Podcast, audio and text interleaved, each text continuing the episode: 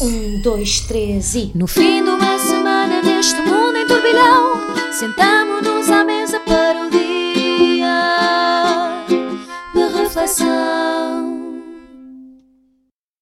Olá, sejam bem-vindos a mais um dia de reflexão aqui no MyGig. O meu nome é José Paiva e já tenho aqui comigo, não em primeiro lugar eh, José Pedro Silva, mas sim eh, João Maria Joné. Hoje vou mudar um bocadinho isto, já vão perceber porquê. Uh, uh, Joné, tu hoje és fã de bolo de levedo. Bolo levedo. Levedo! Porquê que eu disse é que ainda por cima nós treinámos? Nós Peço treinámos, desculpa. sim. Epá, eu estou um bocadinho constipado, estou um Não, bocado. Levedo. Ahm, e que nós treinamos imenso, não foi só um bocadinho. Eu até escrevi, não é assim que se escreve com o acento. Pois, É assim que se escreve mesmo. justificação. Mas não podemos deixar? Vamos deixar Podemos, isto? vamos, Ah, claro, ok, vamos ok, deixar, ok. não cortem, por favor. Eu estou muito mal. Ahm, sim, sou. É só isso?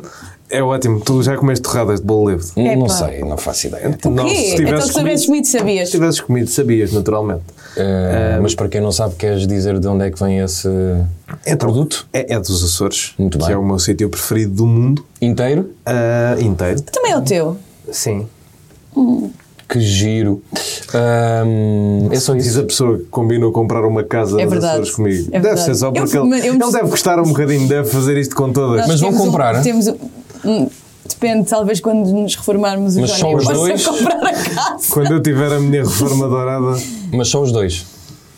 Se, quiser- se quiseres entrar, Não, não, não é quero. tipo, nós, nós Não. estamos abertos a, a- mais pessoas Pois, juntarem. eu estou Quanto assim mais pessoas se juntarem, Mais rap- é a casa. Mais, mais rapidamente a podemos comprar. É linda, é na Lagoa das Sete Cidades, mesmo tipo. Tipo time sharing. É, Yeah. quando. Está bem, olha, depois vou lá de visita ou assim. Não, vais lá. Não, vais lá, comer pagas. este bolo. Vais lá, pagas o. Vou comer este bolinho. Está bem, é só isso então, podemos avançar. Ah, é, não se passou nada nos Açores, nem nada. Pois, isso. também não faço ideia. Exato. Uh, Maria Escaja, tu és uma ativista anti-caranguejolas. Olha, acertaste neste nome. E Vá, agora diz porque é que és uma Porque ativista. a caranguejola era, foi uma segundo, segundo João Maria Joné, Fonte. fonte João Maria Joné, a caranguejola foi o nome que, que acharam ah, que seria aplicável à geringonça, entre aspas, do, no Governo Regional dos Açores e, hum, e então escolhi este oráculo. E ficou muito bem. Não ficou? Eu também acho que sim. Não sei se ficou. Vocês acham que a geringonça colou pelo artigo do polivalente ou pelo uso do Paulo Portas na Ah, essa Assembleia é a República? questão. Acho que não é? foi. Acho, não sei. A autoria é do apelido Valente. Sim, eu acho Pois, que, pois, mas eu acho que terá sido mais, terá sido mais o Paulo? Portas a, a- a impulsionar o uso dessa maravilhosa expressão. Vamos eh, saber mais com o nosso correspondente Zé Pedro Silva, eh, exilado. Vamos perceber eh, porquê e onde, se quiseres dizer. Bem-vindo. Olá, eu quero dizer, claro, quero dizer que estou em Londres e que estou longe de vocês e isso eh, é satisfatório porque eh, a vossa presença eh, incomoda-me de certa forma e aqui estou, estou, estou protegido. Estás de gola alta por alguma razão? É indicação do teu, eh, da tua Sentido, preferência, sim. sentido de voto para uma coisa que vai acontecer no sábado? Agora que és de esquerda? Sábado e domingo, não é? Tem dois dias de votação. Pois é. Eu não faço ideia, eu não faço ideia, eu, eu acho que, se- porque em off percebi que, que estão a falar de Pedro Nuno Santos, eu nunca ouvi o Gola Alta e, e também não, não quero saber disso para nada, mas a razão é muito simples, é o chamado frio, Ah, Sentes mais frio aí do que em Lisboa? Lisboa, com E. é em Londres. Eu não sei como é que está em Lisboa. Está eh, calor. Mas. Está este- sol, este- nós depois este- daqui vamos ali à Costa da Caparica dar um mergulho. Sim, mas vocês estão a gozar, mas em Espanha parece que as temperaturas em Málaga chegaram aos 30 graus. É. Eh, mas não, aqui está É um pouco mais estufas. frio do que. hum, É. Tá, aqui está mais frio do que em Lisboa, eh, mas eh, não tanto frio como é costume. Eu tive cá no ano passado, na mesma altura, e nevava, e a temperatura que está nesta agora é perfeitamente suportável, é muito boa, aliás. Muito bem, nós não temos neve, mas temos um café, grande ou pequeno, é o que vamos descobrir Ia. já a seguir.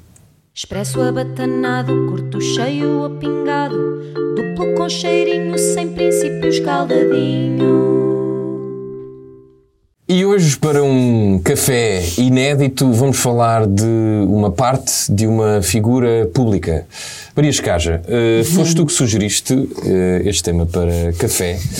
Eu, Eu adoro, quando que são vocês a sugerir cenas, este gajo nunca diz quem é que sugeriu. explicasses uh, às pessoas não vamos ter nada para dizer. porque é que achas que este é um tema relevante e se quiseres enquadrar. Vou enquadrar, então, este, este fim de semana houve os espetáculos de Inês para no Cu, do Bruno Nogueira, no qual o Nuno Marco participou, e havia, havia uns desafios, um preferias. Um Sabes que a desafio- Inês Pernambuco é do Bruno Nogueira, do Nuno Marco e do Filipe Melo, não é? Não foi, Ah. o. Nuno Marco não participa. Agradeci que dissesse o nome dos três autores. Ok, nota-se o quanto eu percebo no Cu. Sim, sim, sim. É que depois também. bué. Lá está. Ok. Aí também te apanhamos depois para o Está resto. tudo bem. Pronto, então houve um espetáculo Inês para no Cu destas três pessoas. Que tem dilemas, vá, Que muito dilemas, difíceis, muito sim. ordinários, muito ofensivos. Pronto. E um deles. E divertidos às vezes. E um deles foi desafiar o Nuno Marco a publicar uma fotografia que logicamente era uma montagem, que era uma pila muito pequena e a cara dele refletida num espelho. Como se fosse uma, uma, uma dick pic do próprio Nuno Marco. Um, e, e para mim aqui põe-se a questão, e, e é lógico que eu tenho, não é lógico, mas eu tenho quase a certeza que Nuno Marco obviamente não pensou em nada disto quando, quando aceitou quando escolheu o preferias, não é? Tipo, eu sei, eu sei disso, até porque acho que Nuno Marco é uma pessoa. ahm, o que é que foi? Tá- Estás a aborrecer um tema que é muito estúpido. Mas continua, é porque eu sei o que é que tu vais dizer. Estás a dar E uma eu- certa dignidade de Sim, exato, que não merece. exa- é, tipo, a situação não merece a dignidade que tu vais dar. Mas Mas, nós podemos continua. discordar dela em relação a isso. É isso, é isso. Pronto. Força, continua. Também somos desculpa. homens. Eu estou doente, vá, desculpa-me. Eu às vezes fico. Estás doente, mas tu. Hum, Desculpa, continua, continua. Isto José Pedro não está cá e fica co- mais olha, tivemos uma conversa este fim de semana da qual tu não te lembras. Eu lembro, por acaso lembro. Ah, ninguém diria. Eu lembro muito bem. Ahm, Ai, enfim. Estavas a falar de Nuno Marco Eu que- tenho, tenho, mas tenho não para- Podia perfeitamente não se lembrar, senhor telespectador. Aliás, é até surpreendente que ele se lembre. Sim. Ele ou nós? Vá lá, vá, vamos ok, lá. Ah, pronto. E hum, a questão é, e, eu, e, e, e houve várias pessoas, nomeadamente mulheres, a ficarem incomodadas com, com esta exposição por uma razão, que é ah, há aqui uma diferença muito grande entre géneros ah, no que toca a exposição a conteúdo sexual não solicitado. E as regras da- das redes sociais também. Pronto, eu não, nem, nem- assim, nem Eu vou... pensei que ias por aí, porque de facto é. é uma questão. Não ia, não ia, porque exato, isso existe, mas, mas aquilo efetivamente foi, foi apagado pelo, foi bloqueado pelo, pelo Instagram Sim. muito rapidamente, até porque os termos de utilização do Instagram permitem pessoas a partir dos 13 anos e é um conteúdo que obviamente não é, não é hum, ah, adequado para pessoas da- para adolescentes, não é? Há um- E há um- muitas pessoas que acham graça ao Nuno Marco terão menos de 18 anos. Sim. E Tal, que é um ter visto. Quiçá quase todas. Não, quase todas não. Conheço, conheço algumas pessoas com mais de 50 que. Ah, eu também, pronto, É, também, também vira. Mas até conheço algumas de 30. Tenho amigas muito fãs de Nuno Marco. Ah, a questão eu do é. Nuno Marco, ele estava a brincar. A questão é.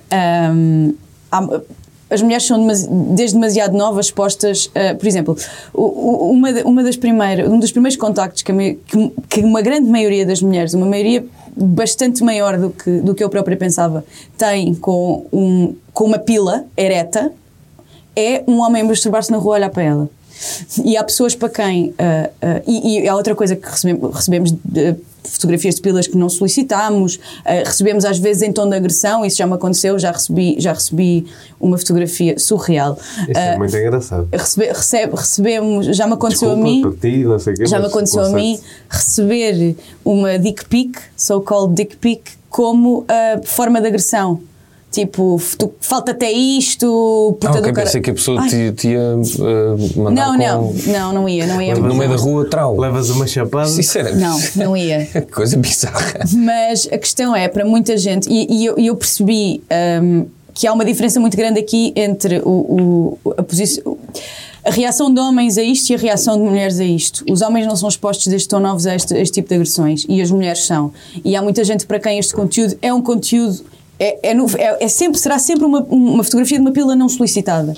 E há pessoas para quem este conteúdo é agressivo e acho que se gerou uma discussão que, na minha opinião, é interessante, Ok. ah, que é um- acho, que- acho que é preciso falar sobre este tema e dar-se alguma awareness. Bem, já estou a misturar línguas. ah, geral e aos, aos próprios homens de que isto é uma forma de agressão à qual somos postas desde muito novas. Porque assim, efetivamente. Os homens não têm, que, não têm que saber, ou seja, se nunca, tiverem, se nunca tiverem falado sobre isto, se nunca nenhuma mulher tiver falado com eles sobre isto, isto não é uma, uma discussão que seja tida no espaço público, não é? Portanto, ou, ou, ou, ou tiveram, ou ouviram esta experiência da boca de uma mulher que, que lhes é próxima, ou efetivamente há uma grande probabilidade de não terem noção desta realidade. E eu acho que é bom que esta discussão exista, daí eu, ter, eu, eu que- querer trazer este tema para o café não era uma questão de ah, Nuno Marco mau, era só eu acho importante que isto, que isto se discuta e acho importante que seja, que seja criado alguma hum, noção de que isto é uma forma de agressão à qual as mulheres são expostas durante muito tempo e acho que é um debate importante de se ter e que se pode ter eh, com este mote desta fotografia do Nuno Marco. Joné, de facto a Maria deu aqui uma dignidade a uma brincadeira parva, se quiseres, mas não sei se tens mais alguma coisa a acrescentar. Eu acho que foi uma belíssima, uh, um belíssimo discurso.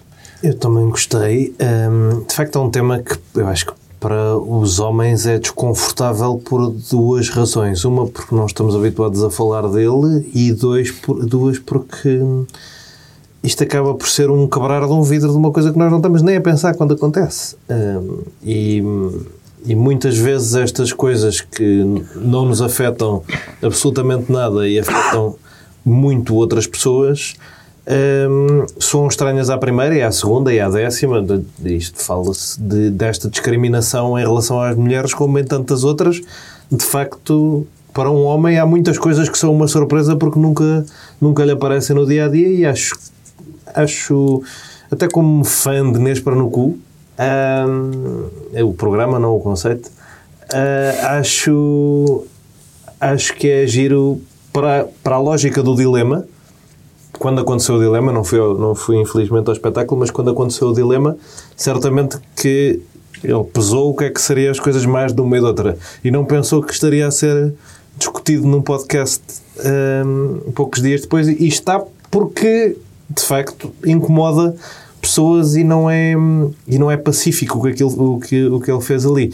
Hum, Incomoda pelo passado, ou seja, desse registro. Não propriamente Sim. daquela brincadeira Ah, parva, até porque sim. era uma montagem, mas por, por aquilo tudo que a Maria disse. Acho que, acho que nos faz pensar no, lá está, nas experiências diferentes que temos e muitas vezes quando homens acham que mulheres estão a ser demasiado sensíveis a um tema ou demasiado púdicas em relação ao tema da sexualidade ou o que seja, também podem pensar que a primeira vez que viram um, um órgão sexual de um estranho não foi não foi não solicitado e não foi no meio da rua desta maneira horrível e isto de facto acontece a muita gente. Eh, portanto, estou, estou solidário com a lógica, faz-me sentido e até fico contente que o Nuno o tenha feito para, para nós podermos conversar aqui sobre uma coisa um bocadinho diferente do que costumamos. Muito bem, chamo agora à conversa José Pedro Silva, eh, especialista em fotografias. Eu pensavas que eu ia dizer dick pics, mas não disse, porque eu sou uma pessoa séria. Eh, o humor, de vez em quando, também dá para conversas sérias, ou discordas em absoluto do que estamos aqui os três a conversar no nosso bunker do My Gig. Não, eu discordo, eu, eu concordo o mais possível, eh, porque para mim, eh, aliás, tu sabes bem já tivemos esta conversa, eu acho sempre que o, o, o humor em si mesmo é uma coisa que não existe sem, ah, é a minha opinião, sem outra. Ou seja, por isso é que eh, um programa de automóveis, como era o caso de Top pode ser um conteúdo altamente humorístico, eh, um debate político, como nós aqui fazemos muitas vezes, sobre política, sobre a atualidade, sobretudo, pode ser divertido. Eh, portanto, o humor é usado em tudo e, portanto, se quiser eh, discutir também estas questões, acho que pode ser feito através do humor. O problema é a existência de pessoas, muitas vezes, e são quase sempre a maioria, chatas. E, portanto, se nós, em temas mais sensíveis, usarmos o humor e a ironia para nos expressarmos, para, e até para, para quase espiarmos os- todos esses nossos pecados e tudo isso, ah, somos mal interpretados. Porquê? Porque está a fazer pouco, porque ele não sabe o que é. E, e, portanto, é- é- significa isto que a pessoa tem mesmo que ser, tem mesmo que sofrer, é assim, uma coisa muito lusitana, não é? Quer dizer, temos que nos vestir todos de preto, uma coisa também muito lusitana, eh, e falar com muita solenidade sobre o caso, porque caso contrário é fazer pouco das vítimas. E eu, eu, de facto, em relação a isso, sou completamente contra. Eh, acho que nós temos que enfrentar os, os, eh, os problemas. Isto, isto- hoje em dia pensa-se que isto tem muito a ver com redes sociais, mas eu posso-vos contar uma história que tem talvez eh, 30 anos. Numa viagem de finalistas, em que na altura não havia telemóveis, pelo menos estes com as câmaras todas e tudo isso. Uns brincalhões pegaram numa máquina tirar de, de- de fotográfica de uma das raparigas e tiraram eh, uma fotografia a um dos badalos e pronto, e quando a menina, quando a rapariga foi revelar as fotografias e começou a vê-las com a sua família, estava lá no meio um pênis. Eh, portanto, Que esta, dramático, esta- a atuação na palavra pênis foi mesmo Esse pênis era teatral. mesmo dramático. mas, mas, mas podem imaginar, podem imaginar a situação, não é? E a vergonha tudo isso, e é altamente condenável, mas de facto, eh, acho que é um tema que não nos devemos alongar assim tanto, é um problema sim, mu- resulta muito de questões, na minha opinião, porque eu acho que muitas delas resultam daí de questões de educação, Sim. de princípios, e isso ensina-se em casa e na escola, e hum, na nossa sociedade, nos últimos tempos, temos problemas em casa e na escola, portanto é a tempestade perfeita, eh, não se respeita.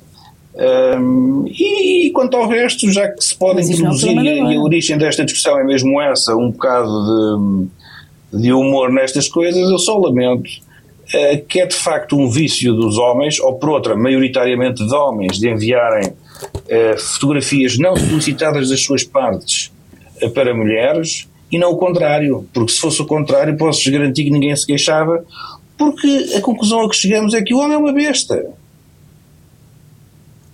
É só isto. Muito bem, Olha, vamos ver se gostei. outros eh, homens são bestas ou não na nossa reflexão. Vamos Vamos então falar aqui de António Costa, das eh, eleições no PS, para decidir quem é que se vai candidatar a Primeiro-Ministro, eh, e de outras coisinhas, dos Açores também, eh, dos Estados Unidos e da Ucrânia. Vamos começar pela entrevista a António Costa. Uh, Joné, foi uma... Disseste Açores e Estados Unidos como se fossem entidades diferentes. Sim. Esta entrevista à TV e CNN foi, eu diria, um verdadeiro passeio no parque. Depois vou falar um bocadinho mais disto, mas mais à frente, não, não agora.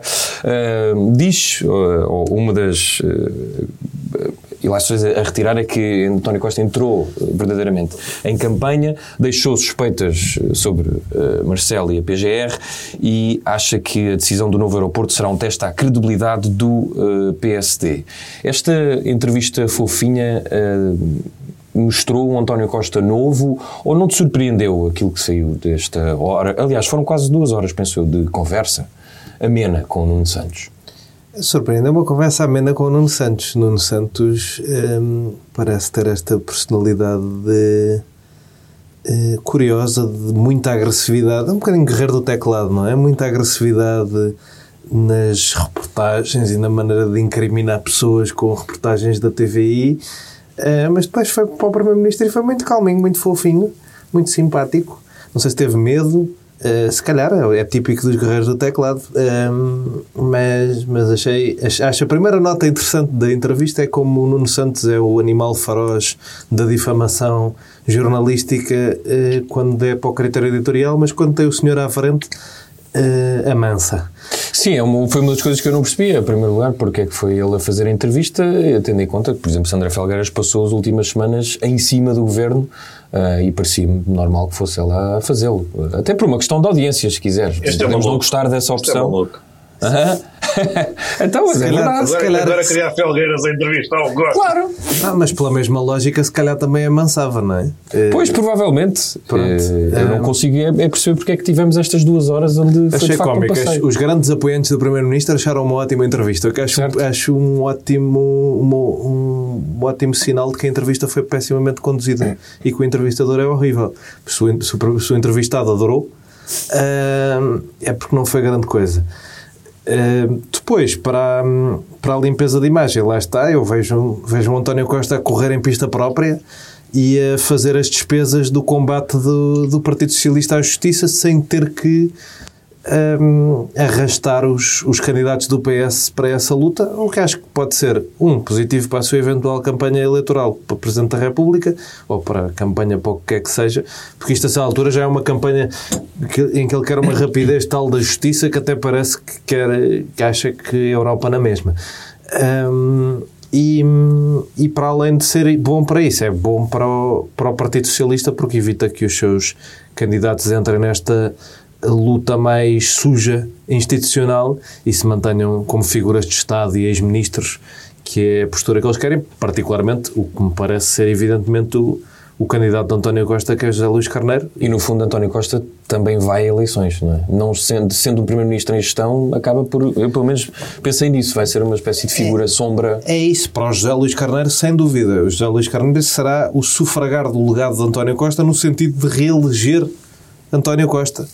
Uh, na figura de um homem de baião. Mas não te, não te pareceu que ele legitimou uh, Pedro Nuno Santos ao dizer que não tem problema nenhum que o próximo que vier faça diferente de mim? Que é o que se diz de Pedro Nuno Santos. Vá, acho que há um exagero nisso, mas... Percebo um bocadinho para a forma, mas, é? mas percebo o que dizes. A, a entrevista deu-me a entender que ele queria e, e, a entrevista e toda a campanha do PS até agora deu-me a entender que ele quer um candidato e quer criar as condições para que esse candidato vá o melhor possível a votos. Se for o outro Uh, nem sei se ele o quer, nem sei se ele não prefere que ele perca, até porque eu ando a pensar nisso. Depois, quem é que é um bom candidato para o caso dele, do Pedro Nuno Santos perder e o PS ter que mudar de líder outra vez? Será o José Luís Carneiro, não é? Portanto, nem sei se ele quer muito que o Pedro Nuno Santos Certo. Mas alguma coisa te surpreendeu nesta conversa? E já agora, se quiseres entrar nas eleições, é já no próximo sábado e domingo, uh, Pedro Nuno Santos ou José Luís Carneiro, quem é que será uh, Pedro Nuno Santos, mas as coisas foram se equilibrando nos últimos, nos últimos dias. Do ponto de vista do aparelho de votos, Pedro Nuno Santos é claramente favorito, mas eu já estive numa candidatura que já apoiei uma candidatura que tinha apoio de 14 distritais em 18, que era para o Rangel e no fim do dia eh, as contas das distritais valem o que valem. Certo. As, as pessoas são livres dentro das distritais. Contra Rui Rio. Exato.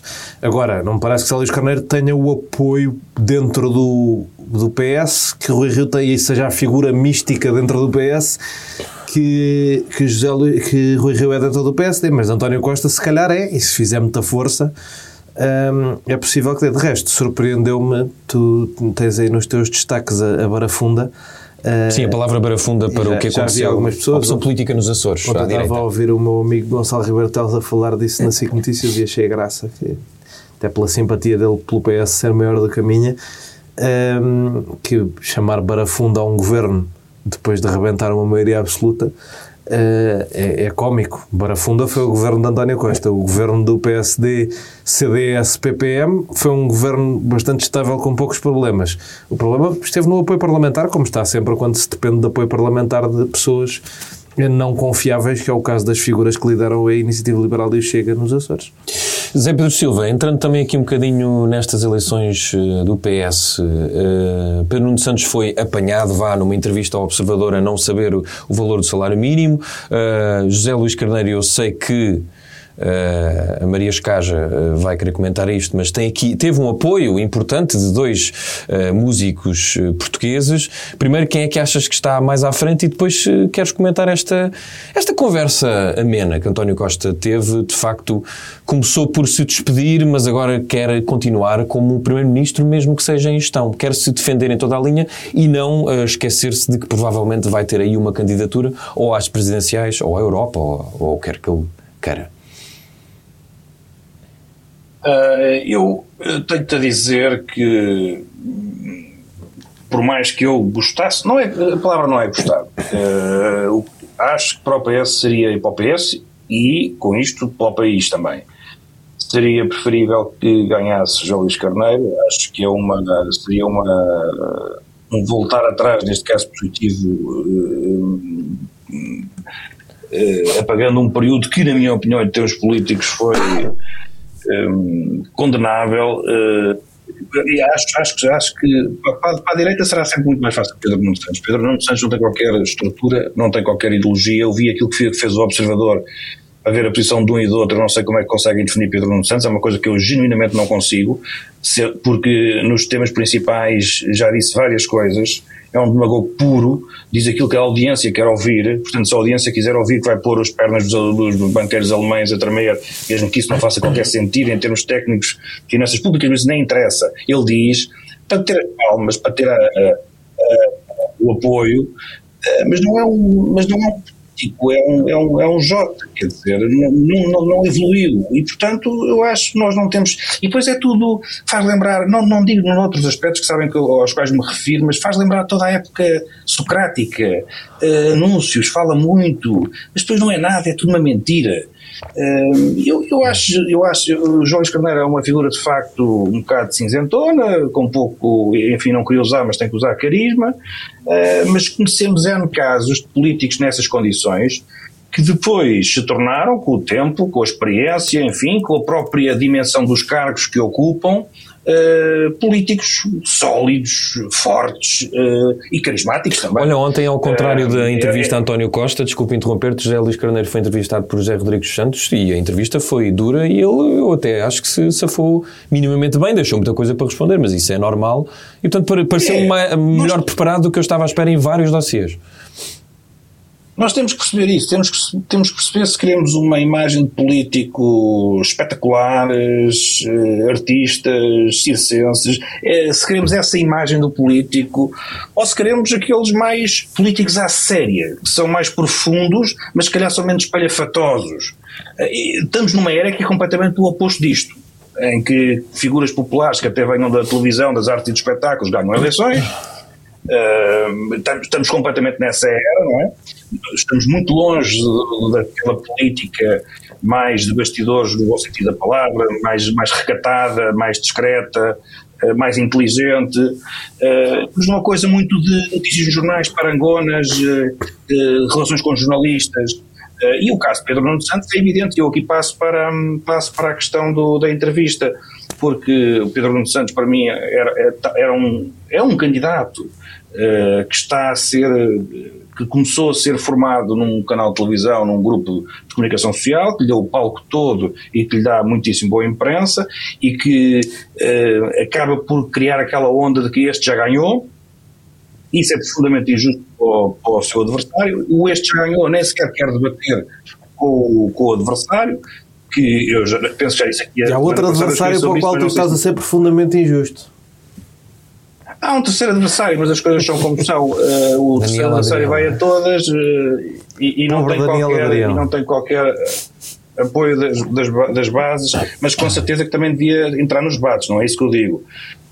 Um, agora, eh, certo é que fabricam-se políticos, fabricam-se candidatos, e agora o que me parece, António Costa, Pedro Nuno Santos teve este, este apoio da, do Grupo Empresa e da SIC. Um, eh, e António Costa agora, pelos vistos, está com a CNN e se calhar até virá a ser um dia comentador da CNN, porque eu, eu confesso Engraçado que não vi, tu achares aquele programa um apoio. Vi, diz? É engraçado tu achares aquele programa um apoio. Eu não vejo nada aquele programa como um apoio, eu vejo aquele programa como uma armadilha. Qual programa? O do Pedro Nuno Santos na SIC. Aquele documentário? Sim. Para mim, foi, para mim é uma armadilha, não é um apoio. Se obrigares aquele senhor a falar uma hora sobre assuntos durante todas as semanas, ele vai ter que pensar coisas, coisa que ele não gosta. Ora, agora tu disseste tudo. Se tu obrigares, se tu obrigares aquele senhor a falar, só que não, não obrigas. Ele, ele tem o guião e diz o que ele quer. Esse é que é o ponto. Ou seja, eu estou farto de dizer que, mesmo, mesmo a ER, que já devia ter intervindo, nós não podemos chamar a, a, a, entrevistas, comentário político. Nós não podemos tratar ex-governantes que acabam de sair do, de um governo, que vai para, que, que se, toda a gente sabe que se vai candidatar. Ele não pode fazer comentário político como se fosse uma pessoa imparcial. Isto é enganar o telespectador, é enganar o eleitorado, é enganar as pessoas. São os aldrabões, são os vigaristas. Isto tem, isto tem que ser dito. Portanto, tu quando dizes isso, dizes muito bem. Se, se ele fosse obrigado a falar sobre os temas todos, era um problema para ele. Mas ele não é obrigado. Ele tem tempo de antena, sem pagar. Senta-se lá, sem pagar, calma, paga-se depois lá mais à frente, não é? Porque eles depois são eleitos, mas ele senta-se e diz o que quer. E isto é completamente errado. E, portanto, agora, tanto quanto eu sei, aqui à distância, Costa foi passear para a CNN, também não é encostado às cordas, como nós vemos tantas vezes por esse mundo fora, encostados em entrevistas duras, entrevistas difíceis. Não é entrevistas para entalar, mas é entrevistas para confrontar. O que é difícil. Pois o que é fácil, eles dizem nos discursos. O que tem que fazer a imprensa é ir procurar os erros, os defeitos, as incongruências. Isso não é feito. Esta gente tem tempo de antena e por isso são todos eleitos uns aos outros. Agora és tu, agora sou eu. E, portanto, as pessoas estão a ser vigarizadas. Uh, uh, muito, muito rapidamente, só sobre a questão da, da, da entrevista, de, porque eu vi na diagonal e li, e li sobretudo o que se passou. Uh, Deixem-me só dizer-vos que eu acho que Costa está agora a querer bater na, na Procuradoria-Geral da República. Eu acho que ele tem uma certa razão na medida em que a Justiça fez, e aqui vou generalizar porque há vários agentes, não é? Temos, falamos da PGR, mas há vários agentes envolvidos. Quando eu digo agentes, agentes da Justiça um, eh, deu um, um, espetáculo em que uh, naturalmente tinha já que ter coisas mais sérias. Eu acho que tem que fazer a sua, o seu trabalho, tem que investigar os governantes, tudo isso, mas a partir do momento que detém seis pessoas ou cinco, já não me recordo, fazem não sei quantas buscas, 200 e tal agentes, eh, não sei, isto tem que ter mais qualquer coisa. Uh, não ter é muito complicado de facto. E eu acho que António Costa está arrependido da decisão que tomou, porque ele naquele momento, quando viu naquela manhã, como todos nós vimos o que estava a passar, ele disse, vai, ele pensou, especulação minha, uh, mas ele pensou que ia cair o Carmo e a Trindade e que se iam descobrir coisas, atrocidades, não é? Com casos de corrupção gravíssimos. Porque foi aquilo que toda a gente pensou e era, faria sentido face à dimensão da, da operação. E mais uma vez, eu não digo com isto, não, não os investiguem, não procurei, claro que sim. Agora, quando se avança, tem que ter qualquer coisa sólida. Não pode ser uma refeição, nem pode ser um telefonema. Agora, isto para mim é certo e, portanto, aqui Costa tem razão. Mas Costa não tem razão no outro ponto. É que, é que não foi a PGR, nem foi ninguém na Justiça que protegeu várias vezes uh, membros do governo, pessoas próximas, com suspeitas, aí sim, mais fortes, e já sabemos que tiveram desenvolvimentos, não foi, não foi a justiça, nem foi ninguém que teve a pairar ao seu lado um, um grande amigo sem pasta, uh, que não sabia bem o que fazia, às vezes era tapa, outras vezes era outras coisas. Não foi a justiça, nem foi ninguém que teve uh, um amigo sem pasta e um uh, chefe de gabinete com muita pasta escondido em livros. Um, e, portanto, Costa tem que pôr a mão na consciência, tem que perceber que a, a, a, pouca credibilidade, já para não falar de outros tempos em que percebeu muito tarde quem era o engenheiro, entre aspas, José Sócrates, um, ele tem que perceber que a desconfiança que existe relativamente a ele, não estou a dizer com isto que uma justiça pode, pode trabalhar em, com base em desconfianças, mas a pouca confiança que há em relação a António Costa tem uma parte substancial de responsabilidade que é sua e não é da Procuradora e não é nenhuma magistrado do Ministério Público e não é de ninguém, é dele reagiu muitas vezes tarde, protegeu uh, e não deixou claro uh, não, não, algumas separações que devia ter eh, deixado, no, no, caso do seu, do seu amigo. E com Muito isso bem. arrastou também muitas, muita gente, muitos membros do governo, e isso é condenável. Ora bem, hoje fica mais difícil termos discussão, mas Maria, vou-te perguntar uma coisa, porque António Costa disse algo maravilhoso. Os portugueses não gostam de maiorias e só as dão a algum partido quando vão ao engano. António Costa também já não gosta de maiorias absolutas. Portanto, eu, eu, penso que no país já ninguém gosta de maiorias absolutas. E depois já vamos aos Açores. Coisa também não gostava de maiorias absolutas há uns tempos. Eu não, não sei porque é que António Costa não gosta de maiorias. Desculpem, pontapé qualquer coisa. Um, não sei porque é que António Costa não gosta de. Quer dizer, percebo porque é que António Costa não gosta de maiorias absolutas, porque ele correu muito mal. Certo. Um, teve muito escândalo, teve muita confusão, teve muita demissão, teve e acabou de uma forma que para ele não foi a melhor, não é? Não, não é uma. A saída de António Costa não foi, não foi propriamente digna. Um, portanto, percebo que ele não gosta de maiorias absolutas. Acho que se, se o PS voltasse a ter uma maioria absoluta brevemente, ele ia voltar a gostar, mas eu, eu pessoalmente não gosto de maiorias absolutas, de nenhuma. Acho que é um formato que é muito antidemocrático. É um, acaba por, por se ter uma maioria que permite que o partido que está no governo passe ou não passe tudo o que quer. E acho acho pouco democrático. Acho, acho que as, as, as maiorias absolutas são muito prejudiciais para a democracia. Uh, pronto, é o que eu tenho a dizer sobre este assunto. E tu que és especialista em música, gostaste de ver a Tony Carreira e Rui Veloso a apoiar José Luís Carneiro? O Rui, o Rui Veloso também? Sim. Ah, não tinha visto o Rui Veloso, só vi a Tony Carreira. Olha, confesso uma certa desilusão que alguém que cante que tenha escrito os sonhos de menino, quer dizer, não sabemos bem se ele escreveu, não é? é sim, é preciso ter cuidado com essa frase, sim. Uma pessoa que, que canta os sonhos de menino, de menino numa aldeia, a terra que o viu nascer, um, que tinha sonhos.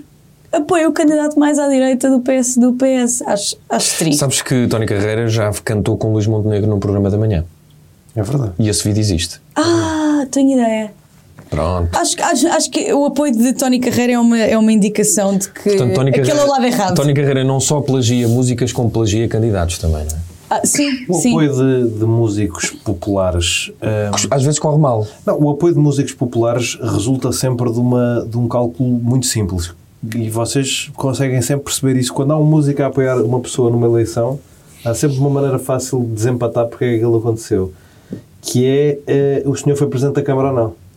Pagou-me ou não. Exato. O político, não o músico. mas o político. Eu no outro dia vi uma fotografia muito cómica do Dino Santiago a dar um grande e forte abraço ao Carlos Moedas. O Dino Santiago fez uma campanha louca pelo Medina. Louca! E, e como ele, muitos músicos em Lisboa que Dina que naturalmente. também apoia José Luís Carneiro. Uh, mas muitos músicos em Lisboa que naturalmente, pronto, é uma cidade que dá dinheiro, é bom fazer espetáculos em Lisboa. O Tony Carreira e o Rui Veloso, certamente que cantaram em Baião, se eu me desse ao trabalho de ir pesquisar, um, e certamente que nunca cantaram na terra de que o Pedro Nuno Santos foi autarca, porque o Pedro Nuno Santos tem dois anos de experiência executiva. Mas os uh, e nenhuma não, delas é sendo autarca. os músicos não deveriam evitar esses. uh, Não, isso, isso não concordo. Isso eu, Eu acho também não até, concordo com isso. Isso acho, acho que as pessoas, acho até que as pessoas devem, devem acho que na medida em que hum, a música é também uma forma de pode ser uma forma de contestação, pode ser uma forma de expressão do, do que tu pensas ou não pensas. Acho que Certo. música, música é muita coisa, música é uma Mas estes forma apoios de parecem todos muito plásticos, como vocês que- estão a dizer, no fundo. Pá, sim, mas eu mas, À segunda apoio à direita, à terça Oh, apoio à esquerda. Mas quantas pessoas nas primárias do PS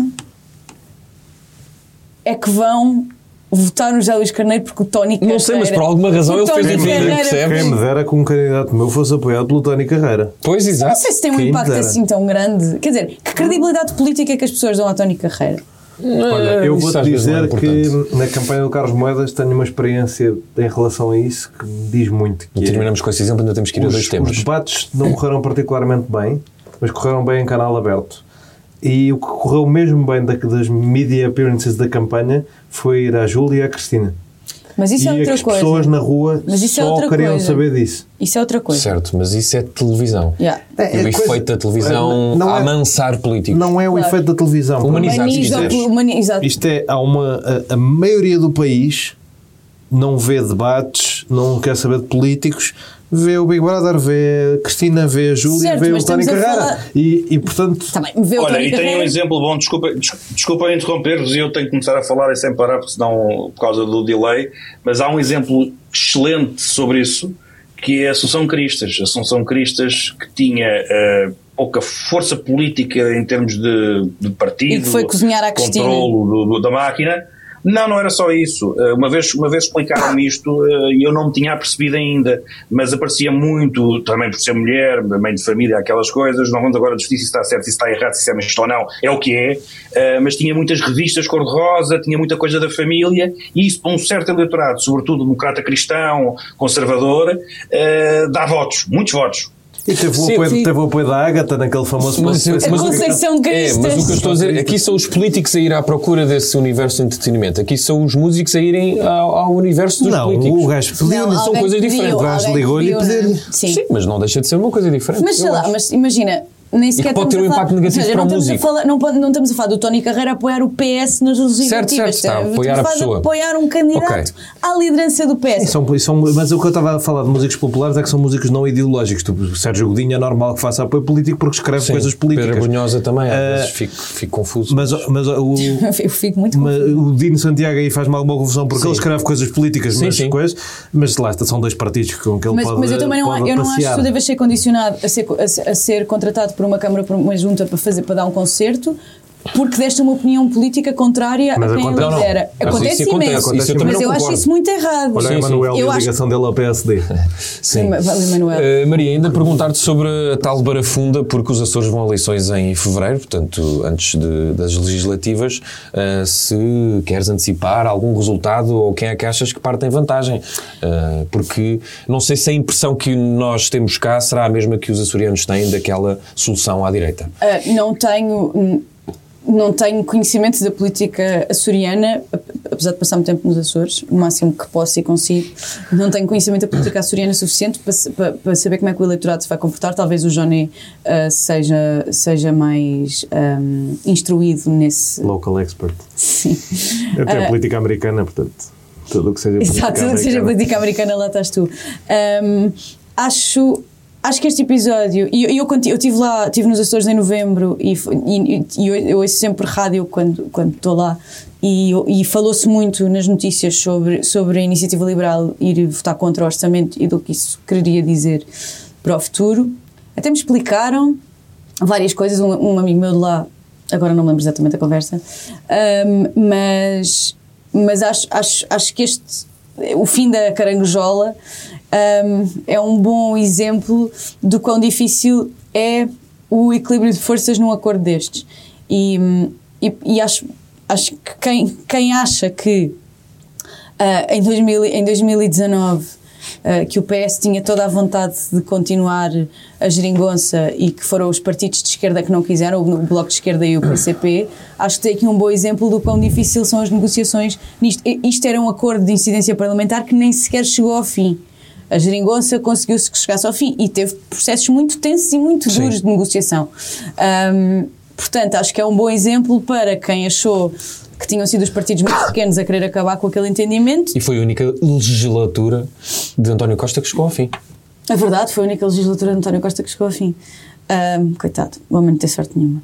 Ahm, e- Portanto, não queres antecipar resultados, mas. Não, eh, acho, mas acho que vai ser interessante ver como é que se comporta o eleitorado, especialmente se vai ter a mesma expressão no eleitorado dos partidos mais pequenos, que acabou por ter, não em 2019, na verdade em 2019 só, só, só o, PC, o, o Bloco manteve o número de deputados, o PCP desceu significativamente, mas depois em, em, 2000 e, Perdeu um em deputado na sua disputa 2022... épica por deputados com o PPM no grupo, no grupo, no grupo oriental. Sim, mas o grupo, o grupo, ori- No grupo ocidental. No Ocidental? Sim, eles têm uma disputa nas- na- no Corvo e nas Flores, o PPM e o PCP Grupo são os dois partidos sim, mais no votados. grupo, no grupo Ocidental. Sim. Eles É têm, eu sei, eu sei, eu sei. Sabes porque é que é no corpo? Porque eles o PPM dá cargos a toda a gente e consegue e, e saca os votos todos. Antes, antes de poder dar cargos, o Paulo Estevão era muito popular no Corvo. era professor. Uhum. Era o professor, o professor do Corvo, foi, É foi candidato, toda a gente votou nele e entretanto eles distribuíram, porque o Corvo, o Corvo depende muito, os empregos no Corvo dependem muito de serviços públicos, não é? Que ele tem eh, 300 e tal pessoas, é muito, muito pouca gente e o PPM, como distribui uma data de cargos, mantém-se. agora que está no governo. Claro. Mas o Paulo Mas Estevão tem graça porque a segunda eleição em que foi eleito foi eleito só com 86 votos. Não, é muito engraçado ver os resultados, os resultados das eleições no Corvo. É assim, um, tipo um microcosmos. Mas agora também Não, há é mesmo- Hum, Joné, Mas o Corvo é mais giro. É mais giro ver os resultados no Corvo. será que, vou fazer basicamente a mesma pergunta, será que os açorianos sentiram esta tal barafunda ou, ou não? Ou achas que vão penalizar os supostos parceiros do PSD nesta solução? Eu acho que os parceiros do PSD se puseram muito a jeito para serem penalizados nesta solução. Para já, André Ventura andou a dizer que deixava de apoiar o governo a cada 15 dias. Havia, havia ali uma coisa qualquer que ele acordava na cama mal e, e que ameaçava que ia sair do governo e que o Chega ia mandar abaixo o governo dos Açores. E foi cómico porque sempre que tentou mandar abaixo, o Chega local nunca lhe obedeceu. Eh, e assim continuou durante um bocado, até que a essa altura um deputado saiu, depois deixou de se contar com o Chega propriamente dito e passou-se a contar com o PAN. E eu acho que as pessoas aí perceberam que. eh, lá está, é, é, é muito giro política regional porque tem muitas coisas, muitos indicadores para o que se pode passar nacionalmente e ao mesmo tempo é muito diferente. Por isso é que eu gosto de seguir política americana, é porque, como tens tantos, tanta política estadual, tens muito, muitos exemplos para trabalhar. Aqui tens que- coisas que vês em Portugal continental também. O Nuno Barata da Iniciativa Liberal era da ala do CDS que perdia normalmente com a ala do líder do CDS, que é o Artur Limas, pessoa importante na terceira.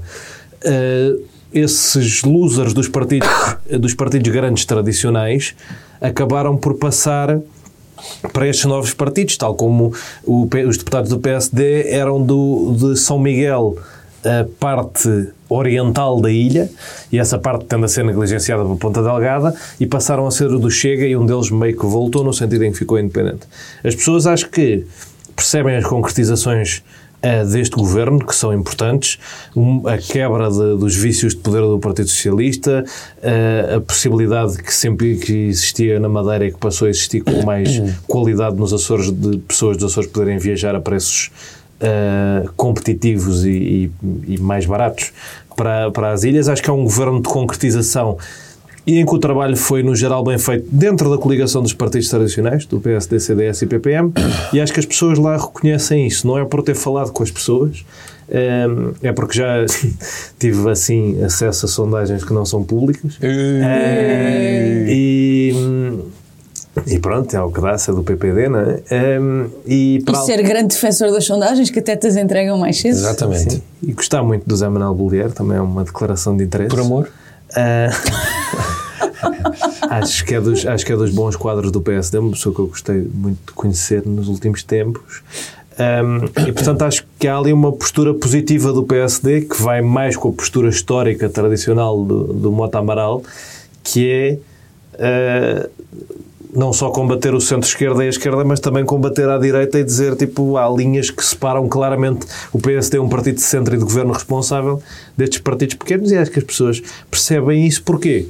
Não só pelas sondagens, como pelos resultados das autárquicas de 2021, em que eh, a coligação teve, teve ótimos resultados e é o único caso em que podes fazer a transposição local, porque as legislativas são diferentes, não é? E as europeias um, que também ainda não aconteceram com este governo. Nas autárquicas, o, esta coligação ficou à frente do PS por 3 pontos.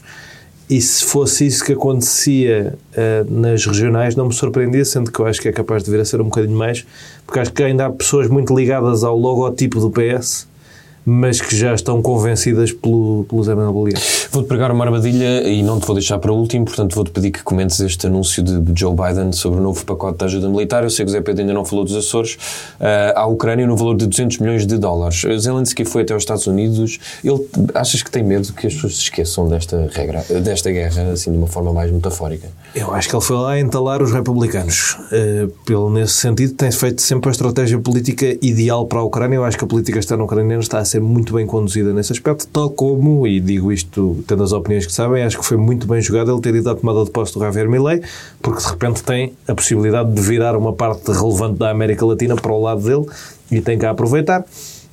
Aqui foi condicionar o Partido Republicano e o Speaker de que nós falámos aqui, que tinha votado uma série de vezes contra o apoio à Ucrânia e que agora foi reconhecer que os Estados Unidos deviam apoiar a Ucrânia. Portanto, o speaker, como também eu tinha falado, moderou-se com o cargo de speaker e isso já está a causar alguma revolta à direita do seu partido.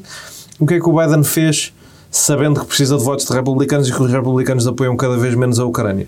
Juntou o pacote de ajuda à Ucrânia com um pacote mais pequeno de ajuda a Israel militar, porque sabe que os republicanos, principalmente a ala mais à direita, é quase fundamentalista no apoio, no apoio a Israel e joga do outro lado do tabuleiro, condicionando esse apoio a Israel no cumprimento de regras humanitárias que lhe podem permitir ter um bocadinho de vantagem sobre Netanyahu.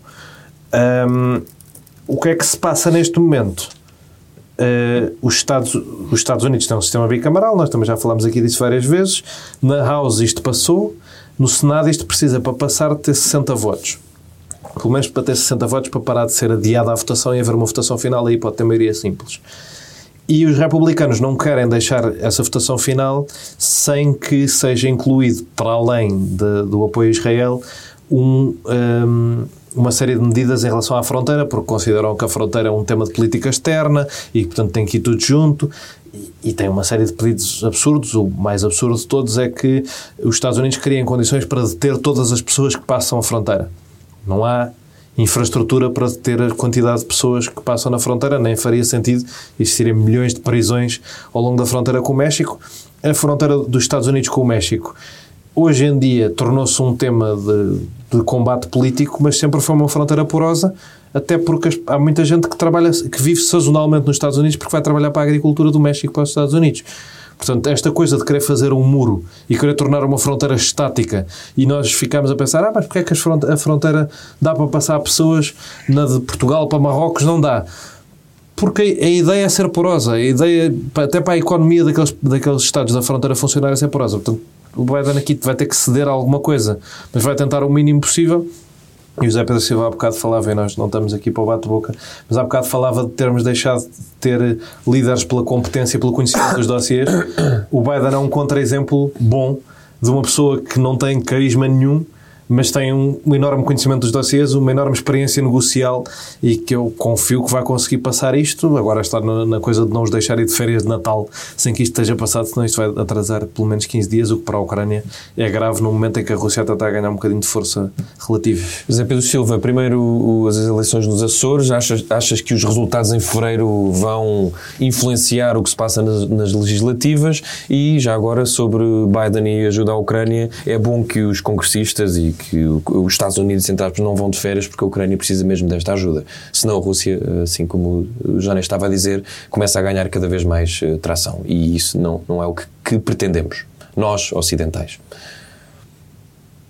Certo, eh, estou começando pelo, por, um, Nós, pelos Açores. Um, Todos. Eu acho, eh, nós falamos, as eleições regionais são, são, têm muito interesse porque existe uma autonomia que resulta da, da, da, distância, naturalmente, porque falamos de uh, um conjunto muito pequeno de eleitorado, de regiões, enfim, uh, pouco habitadas e com pouco, uh, com pouco PIB per capita, ou seja, a comparação podia ser feita mais facilmente com conselhos, como é evidente, do que com a política toda nacional. Acontece que, por via da, da distância, há uma autonomia que confere então este interesse um, que eu acho que, tem, que, que é binário. Ou seja, eu acho que em, em Portugal continental assiste-se às eleições regionais, nos Açores e na Madeira, sempre de um ponto de vista com mais interesse quisermos para o, o, este plano continental, quem é que faz coligação, sempre fizeram coligação com o Chega, um, do que propriamente, neste caso nos, nos Açores, haver tanta essa preocupação, porque lá está, por via da própria dimensão do eleitorado, é uma, é uma política que se faz muito mais, eh, é muito mais das pessoas, é muito mais porta a porta, e portanto isso vai influenciar muito mais o resultado eh, das eleições do que propriamente eh, questões nacionais. E nessa medida, parece-me a mim que o governo regional ou, ou o atual executivo eh, chegou à conclusão que era preferível eleições, porque havia a hipótese de o Estatuto Regional confere a possibilidade em 90 dias até 90 dias apresentar uma proposta de orçamento. E, portanto, a mim o que me parece é que queriam ir para eleições logo, há uma expectativa de um, resulta de um resultado que eu vou ter que o defender. Eh, portanto, se tivesse que apostar, diria que, que é um, um, um resultado favorável um, ao, ao atual Executivo, não é? E já eventualmente conseguindo uh, limpar depois ali algumas. limar, aliás, algumas arestas, que foi o que, uh, que criou uma outra ferida. Uh, portanto, é a minha leitura, mas acho, mas acho que há essas duas visões, a, a, continental e a regional, que são completamente distintas. Acho que nós temos, tendemos muito mais a. Como é o caso do Chega, a questão da coligação do Chega teve uma, uma, uma importância nacional, como quem diz, vocês até estão lá coligados com eles, portanto, porque é que estão para aqui a dizer que cá não se coligam? E são coisas que, enfim, que, têm, que podem ter algum interesse de facto para a discussão, mas que na prática são coisas completamente diferentes e a distância física também existe na política. Uh, e para terminar sobre a questão de, de, de, da, Ucrânia, das ajudas dos Estados Unidos à Ucrânia, nós, nós temos um momento, porque eu tenho, tenho, dado, eu tenho lido várias coisas sobre o assunto e não só relativamente aos Estados Unidos. É evidente que há uma. começa-se a sentir algum cansaço Uh, não, no, mau sentido, mas a guerra arrasta-se, entretanto há outros conflitos uh, e há, o apoio popular que os governos precisam para continuar a apoiar a Ucrânia começa a esmorecer. Eu acho que isto é uma tendência normal. Não digo que é desejável, digo que é normal. Toda aquela, nos primeiros meses, ano de guerra, havia um apoio que começa de facto a, enfraquecer e, portanto, todos uh, uh, os, os, países vão tendo sempre mais dificuldade em conseguir, sobretudo aqueles que estão à frente no apoio, vão sempre tendo mais dificuldade em justificar Uh, o custo que isso tem para o país. Nos Estados Unidos há também uma divisão relativamente aos dois, ao, com os republicanos, um, ehm, e portanto explora-se também essa divisão uh, e, acho, e, acho que vai sendo, e acho que vai sendo cada vez mais, mais dramático. Uh, Zelensky prepara-se para ir in persona fazer o seu pitch a pedir apoio. Uh, vamos ver, mas eu acho que estamos numa fase em que se começa a notar com muita evidência o cansaço com a guerra e o apoio dos povos eh, não se perderá do ponto de vista de, do, do lado em questão e que apoiam, mas dos custos que isso tem para os seus próprios países vai-se começar a notar. Uh, Maria, uh, perguntando um bocadinho isso, se de facto estamos todos a ficar um bocadinho cansados e se não corremos o risco de nos, nos esquecermos uh, da Ucrânia e de outras guerras. Eu acho que há tendência para nos desensibilizarmos em relação a guerras. Um, acho que há, não, há. Um, quando, sai, quando começa. Quando a guerra começa a cansar, não é? As pessoas começam a ficar um, saturadas de, da dureza da guerra e começam a desligar dela. E o próprio espaço mediático acaba por seguir, acaba por seguir esse, esse rumo. Um, nesta, nesta situação dos Estados Unidos, primeiro preocupa-me que, que, Biden inclua um, 10 milhões de ajuda a Israel neste pacote, quando Israel está a chacinar uh, a faixa de Gaza. E, e é contribuir para, para uma agressão muito grande e muito desproporcional. Um, e quer dizer, estão a morrer pessoas aos milhares e estão a morrer muitas crianças. Estão, uh, é melhor serem os Estados Unidos a pagar e ter condições, condições do que continuares a deixar só. A questão é que não, não tenho grande confiança uh, em Netanyahu para cumprir essas condições, nem o Biden. não é? Nem o Biden, certamente. Um, Ontem eles desentenderam-se um bocado. E, em declarações. E bem, isso, só, isso só, só, só diz bem de Joe Biden. A outra coisa que, que, que eu acho muito curiosa e que sempre achei muito curiosa da parte dos republicanos este discurso sobre a fronteira e a imigração ilegal, quando a economia dos Estados Unidos assenta em mão de obra ilegal, as obras são feitas muito com mão de obra ilegal. Um, nos restaurantes há muita mão de obra ilegal. Uh, de, tudo o que são trabalhos que mais ninguém quer fazer são feitos por imigrantes ilegais. Já te digo diferente, aquele país foi feito por imigrantes e a certa altura convencionou-se legalizá-los. Mas aquele sim, país... sim, aquele país foi, foram, aliás, foram pessoas que chegaram, chacinaram quem lá vivia, empurraram-nos sempre, cada vez. vagas e vagas de imigrantes construíram aquele país e eles de repente ilegalizaram o conceito do imigrante. E efetivamente aquela economia assenta numa, em milhões de pessoas, de trabalhadores ilegais. E eu não vejo, e não, nunca vi uh, os republicanos no, no fora de, de, do espaço mediático, ou seja, os republicanos no, na, nas conversas informais, a queixarem-se do tipo que contrataram para lhes construir a casa no, em Upstate, uh, que é ilegal. Aliás, eu conheço. Havia uma coisa muito impressionante não na altura em que eu estive lá, mas antes, que havia, havia uma zona em Queens, eu acho que falámos disto, não foi contigo que falei disto há pouco, disse, não.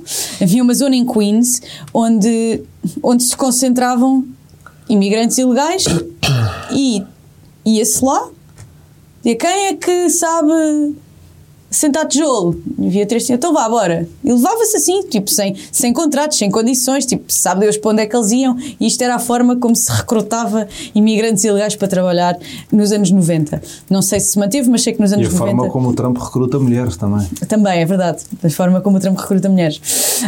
Um, e eu acho sempre muito curioso que estas pessoas que, que os seus próprios negócios assentam em mão de obra ilegal e dependem dela porque são trabalhadores mal pagos, são trabalhadores que não têm contrato, são trabalhadores que não têm, que não têm benefícios, são trabalhadores que não têm seguro de saúde, são, há um, uma data de, de coisas que tornam o trabalhador ilegal muito mais barato.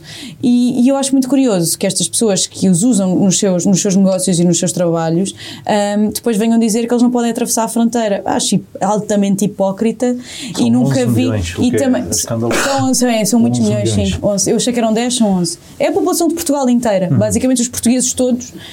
Um, e e eu acho também muito curioso que eu, eu nunca, vi, nunca vi esses republicanos a, a fazerem o esforço de legalizar os seus próprios trabalhadores ilegais, porque isso é uma hipótese. Hum. Quando tens um trabalhador ilegal, podes legalizá-lo. Pode. Agora é mais difícil, mas durante anos foi bastante possível. Podias, podias fazer. Em 2013 houve um esforço conjunto de republicanos e democratas de criar um caminho para a cidadania para todos os 11 milhões. E infelizmente, entretanto, a resposta do Partido Republicano tem sido a radicalização total anti-imigrante. Sim E na altura, muitos democratas impediram que esse acordo acontecesse também por uma questão uh, sindical, por proteção dos direitos dos trabalhadores. Acham que se permitirem muita imigração é uma maneira Acaba de por beneficiar assim, os sim. patrões. Eh, É um, é um ponto em que a esquerda, a esquerda mais à esquerda e a direita mais à direita se encontram na, no. Bom, Estados Unidos à esquerda, mais à esquerda. Sim, Americana. Vamos encerrar por hoje a nossa reflexão, mas ainda vamos mandar as pessoas rapidamente a um sítio. Vai, mas é. Ora bem, eh, vou começar eu, porque eu tinha dito que gostava de falar um bocadinho sobre o Passeio no Parque, que foi aquela entrevista na CNN. Isto porque no próximo mês de janeiro eh, vamos ter o quinto Congresso de Jornalistas. Eu não fui no quarto, nem no terceiro, nem no segundo, nem no primeiro. Eh, tenho dúvidas que irei a este, porque o último foi em 2017 e decidiram-se uma série de coisas. Só para dar um exemplo, por exemplo, se um treinador de futebol não quisesse responder a perguntas, essa conferência de imprensa não poderia decorrer. O que nós já vimos nos últimos tempos é que cada vez que um treinador não quer dizer nada eh, em Portugal, essas, eh, passado uma semana, duas semanas, três semanas, essa, ele volta às conferências de imprensa e volta a poder falar. Portanto, eu não vejo efeito nenhum prático eh, na realização deste evento, apesar de achar que se deve realizar. Só que quando nós fazemos uma série de conversas, uma série de discussões e uma série de, de propostas, era bom termos alguma consequência. Confia na democracia. Água Confio mole, sempre. Água né? mole em pedra dura. Sim, só não confio tanto é que, eh, por um lado, eh, por exemplo, em 135 anos de existência, o Jornal de Notícias não foi eh, para as bancas durante dois dias seguidos, já há uma greve que está a decorrer. Entretanto, houve a demissão, ontem, penso eu, da, da direção da TSF e, portanto, o grupo Global Media já se sabia que estava a passar mal, agora está-se a passar ainda pior. E depois, para piorar tudo isto, temos diretores de informação ou diretores de canais de, de- de programas que fazem a única coisa que não se pode fazer e, eh, em jornalismo e, e que é a nossa função, é para aquilo que nos pagam, que é os tais passeios no, no parque que Nuno Santos fez António Costa. Portanto, as pessoas começam-se a perguntar, e agora vamos para 50 anos de 25 de Abril, para que é que o jornalismo em Portugal serve? Se é para isto, não serve de facto para nada e ninguém vai querer dar dinheiro a jornalistas. E eu estou. Nunca estive tão ah, preocupado com a minha profissão e creio que daqui a uns tempos se calhar quando atualizar o meu LinkedIn vou ter que escrever eh, extinto e não em vias de extinção, porque a profissão já está em vias de extinção há muito tempo, mas começa a ser um pouco eh, insuportável, eh, tendo em conta tudo isto que eu disse. Portanto, vou mandar as pessoas, aliás, quem dirige jornais, televisões e rádios, colocarem a mão na consciência, porque pela primeira vez acho mesmo que estamos num caminho sem retorno em relação ao jornalismo em Portugal. Maria, vais mandar as pessoas onde? Vou mandar as pessoas ao concerto dos Fogo Fogo no Beleza na quinta-feira. É o último concerto desta digressão e deste ano dos Fogo Fogo. E é sempre uma grande festa de funaná os concertos que eles fazem e estes do Beleza, que são, que são mais ou menos recorrentes. E portanto vou mandar as pessoas a esse concerto e vou mandar as pessoas amanhã, quinta-feira, dia 14, ouvirem a nova canção dos Capitão Fausto. Ah, Olha, olha. Olha, muito giro. Zé Pedro Silva, vais mandar as pessoas onde? Olha, eu não tenho sítio, eh, porque, aliás, como nós falámos antes e vimos que estávamos aqui com algum atraso no início da gravação, eh, eu até disse que os mandares podiam passar. Não sabia eu que tu tinhas esse tão interessante. Eh, um dia fazemos um episódio só sobre a imprensa, que é uma coisa que nos interessa a todos, e, e, e parecendo que não, é uma coisa que precisa de muita reflexão. Mas eh, para ter que dizer qualquer coisa, olha, digo que que visita em Londres está muito bonita como sempre eh, e, e há uma curiosidade que eu gostava aqui de partilhar. porque nós, a, a nossa poli- eu acho que nós somos os, os países mais parecidos do mundo, apesar do disparate que isto possa parecer, dito assim. Mas a política portuguesa e a política do Reino Unido, a política britânica, aqui o, o nosso Rishi Sunak e, e antes dele ah, ah, a Lisa Truss, tudo isso, todas essas convulsões, eles passam pelos mesmos problemas que nós há muito tempo, é a questão do Elizabeth Serviço. Nacional de Saúde, é a questão da habitação, há, um- há uma, uma quantidade de linhas eh, eh, que são críticas às nossas, e depois na, na própria eh, rua se nota isso. Ou seja, Londres está com imenso lixo, como está Lisboa. Eu estou a referir-me a Lisboa, que é a minha cidade, eh, mas cada vez mais acho que somos, devíamos, devíamos tornar as cidades gêmeas. E os países também são muito parecidos. Eh, e uma vez que há tantos no Algarve, se calhar um dia tínhamos de fazer uma coisa que é, olha, juntamos de vez, como já aconteceu no passado. Eu, por mim, voto nisto. Mandar as pessoas a um juntamento uh, entre Portugal e Reino Unido. Por que não? Johnny, vais mandar as pessoas onde? Não tenho grande sítio para mandar. Vou mandar fazer recomendações futebolísticas. Ok. Sporting Sturm Graz, quinta-feira, 8 da noite. Sporting Futebol Clube Deve Porto, dar, para ver, deve dar para ver um show de Daniel Bragança, espero eu, e de Dário S. Hugo, e de, para ver uns suplentezinhos, que era, já, já não era sem tempo. Uh, Atlético Clube Portugal, 1 de dezembro. Uh, olha, tenho um comentário político-social a fazer agora, que se vai realizar em casa do 1 de dezembro, portanto no estádio do Bonfim, em Setúbal. 1 de dezembro é de Sintra, para quem não sabe. Uh, que é uma daquelas coisas estúpidas do nosso futebol, das equipas não poder, das competições não permitirem às equipas jogar em casa por causa das condições dos estádios. Se é para isso, não são inscritas nas divisões. Porque isto- esta coisa das equipas jogarem em estádios longíssimo de onde são, principalmente equipas pequenas, é uma violência e, e não contribui nada para criar adeptos e, e ligação com a comunidade. Temos o Casa Pia a jogar em Rio Maior, que é uma tristeza para a nossa Primeira Liga. É um clube histórico de Lisboa, dos mais antigos, não joga em Lisboa. Uh, o primeiro vou ver o Atlético jogar com o 1 de dezembro ao Bonfim. Um, e pronto, é o que temos. E não sei em que divisão é que andará o Setúbal, mas deve estar mal. Um, o Vitória. Sabes que o Casa Pia, desculpa, Vitória não, sabes o Casa. Pia, sabes o Casa o Casa Pia era para jogar no Restelo, mas eu penso que não jogou porque, porque o Bolonense, entretanto, também subiu, não é? Era triste, era triste na mesma. O Casa, o. Casa Pia é de, é de- representa Pinamanique, representa o Ben- Benfica, não representa aquele sítio. Está em obras o estádio. Está em obras há dois anos. O problema é de obras. É, não é bem. Ah. Mas, mas sim, acho, tenho pena destas coisas. E pronto, e depois, eh, grande clássico, Sporting Porto. É isso. Vou, vou estar nestes eventos desportivos todos, Ora se me bem, quiserem ir lá credo. pagar, pagar uma, Tanto futebol uma nos pés. cerveja. Boa sorte. Uh, pronto, eu só quis mandar este, este sítio e termos, termos mandares porque, pronto, como sabem, jornalistas freelancers têm muito pouca vozinha e tenho que aproveitar este espaço, não é? Para dizer uh, o meu peixe. Está feito Toda- mais um toda a dia. gente precisa de aproveitar o espaço para dizer peixe. Sim, para dizer peixe. Está feito mais um dia de peixe. Uh, ve- Vejam-nos em todos os peixes que existam. Uh, voltamos para a semana. Cheios de Espero peixe. cheios de peixe. Espero estar melhor do peixe. Adeus. Beijinhos. Digam adeus aos senhores. É Pedro, podes dizer também. Agora, aí de longe, de onde tu estás. Que aposto nem está em Londres. sequer. Adeus aos senhores. Está. Casa, então não reconheço. Beijinhos. Está nada mal. Tchau, vá. Saúde. Um, dois, três e. No fim de uma semana neste mundo em turbilhão, sentamo-nos à mesa para o dia de reflexão. O Dia de Reflexão é produzido pelo MyGig com música e letra de Sofia Ramos.